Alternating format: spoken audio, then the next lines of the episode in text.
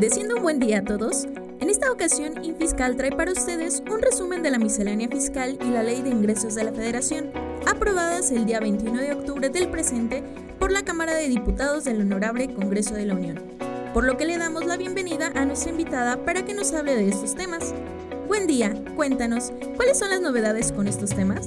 Buen día, como bien comentas, el día 21 de octubre fue aprobada la miscelánea fiscal 2021 en la cual se realizan varias reformas a las leyes del impuesto sobre la renta, el impuesto al valor agregado y al Código Fiscal de la Federación. Esto fue aprobado solo por la Cámara de Diputados, por lo que ahora pasa a la Cámara de Senadores. Sin embargo, es importante ir revisando cómo quedaría la reforma fiscal en caso de que ésta sea aprobada tal cual por la Cámara de Senadores. Muy bien, entonces, ¿te parece si comenzamos con qué fue lo más relevante que se aprobó en materia del impuesto sobre la renta? De acuerdo. Primero que nada, se aprobó se eliminaran los programas escuela-empresa como donatarias autorizadas. Por ende, se elimina la deducción de los donativos empresariales a ese tipo de programas. Esto mediante la derogación de los artículos 27, fracción primera, inciso F, artículo 84 y artículo 151, fracción tercera, inciso F de la Ley del Impuesto sobre la Renta. Como segundo punto, las donatarias autorizadas no podrán recibir más del 50% del total de los ingresos del ejercicio fiscal por actividades distintas a los fines para los que fueron autorizados para recibir donativos. De ser así, perderán la autorización y en caso de no recuperarla, deberán destinar su patrimonio a otra donataria autorizada. Otra reforma correspondiente a las donatarias autorizadas es que se estableció que todas las erogaciones que efectúen dichas donatarias deberán estar amparadas por un comprobante fiscal digital por Internet, caso contrario se considerará como remanente distribuible. Continuando con el tema del impuesto sobre la renta, se propone una reforma por parte de la Cámara de Diputados al artículo 113A del citado ordenamiento, el cual tiene la finalidad de aplicar una tasa única de retención por actividad económica para los contribuyentes que reciben ingresos de plataformas digitales. Referente a las plataformas digitales, se permite el bloqueo a aquellas plataformas de residentes en el extranjero sin establecimiento permanente en México, cuando incurran en omisiones fiscales graves en materia del impuesto sobre la renta. Para este efecto, se propone la adición de un artículo 113D a la ley en mención, este bloqueo implica que la autoridad fiscal podrá solicitar a los proveedores de Internet suspender el acceso a sus servicios. Esas serían las modificaciones más relevantes en tema de impuesto sobre la renta. Si estás de acuerdo, proseguiré con lo referente al impuesto al valor agregado. Claro, adelante. Pues bien, en materia de impuesto al valor agregado se tiene lo siguiente.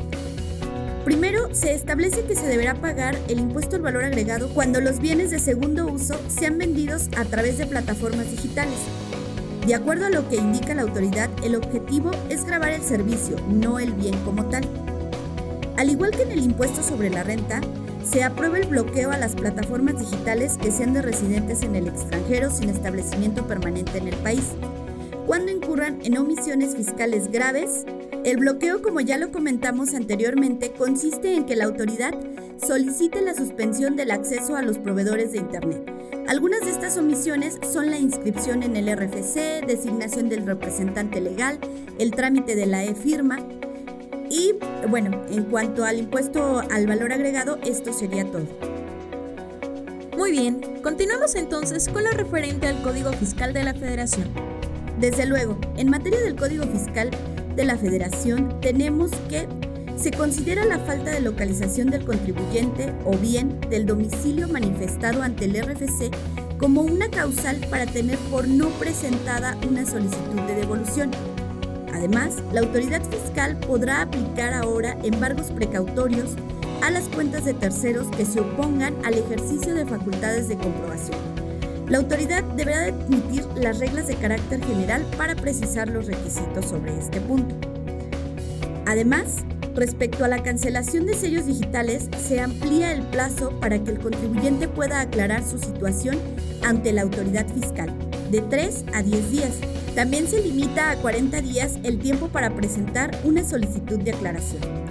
Además, se incorpora el uso por parte de la autoridad fiscal de herramientas como pueden ser cámaras fotográficas y de video grabadoras, teléfonos celulares u otros que permitan recabar información que sirva de constancia en las visitas domiciliarias. También se sancionará con cárcel a quien incumpla sus obligaciones fiscales por maquinaria y equipo importado bajo el programa IMEX y que no sea devuelto al extranjero. Esto sería lo más relevante en cuanto a reformas del Código Fiscal de la Federación. Muy bien, ¿algo más que quieras mencionar antes de pasar al tema de la Ley de Ingresos para 2021? Bueno, sobre este tema solo agregaría que hubo dos propuestas rechazadas. Una fue la tasa cero en el impuesto al valor agregado a los productos para la higiene femenina y la otra la de las cuotas complementarias en el tema de JEPS a gasolinas. Asimismo, se quedó pendiente modificaciones al JEPS en bebidas alcohólicas. También es importante recordar que esto aún tiene que ser aprobado por el Senado, el cual tiene hasta el 31 de octubre esto en base a la ley correspondiente. Perfecto. Platícanos ahora lo más relevante en cuanto a la ley de ingresos aprobada por la Cámara de Diputados. Bueno, al igual que la miscelánea fiscal, esta aún deberá ser aprobada por los senadores a más tardar el 31 de octubre.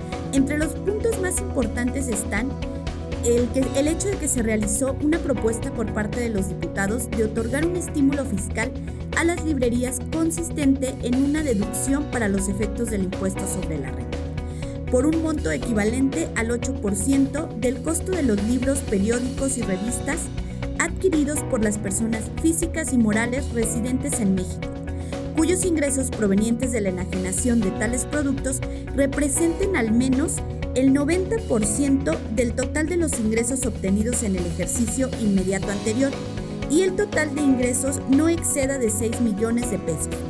También es importante decir que la tasa de recargo se mantiene igual a la del ejercicio anterior.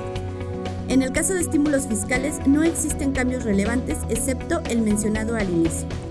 Además, se elimina la propuesta que envió la Secretaría de Hacienda en su iniciativa que permitiría utilizar hasta 33 mil millones de pesos pertenecientes al Fideicomiso Fondo de Salud para el Bienestar, conocido como el Fondo de Gastos Catastróficos del INSAI, lo cual generaría un cambio en la carátula y disminuiría el monto de aprovechamientos.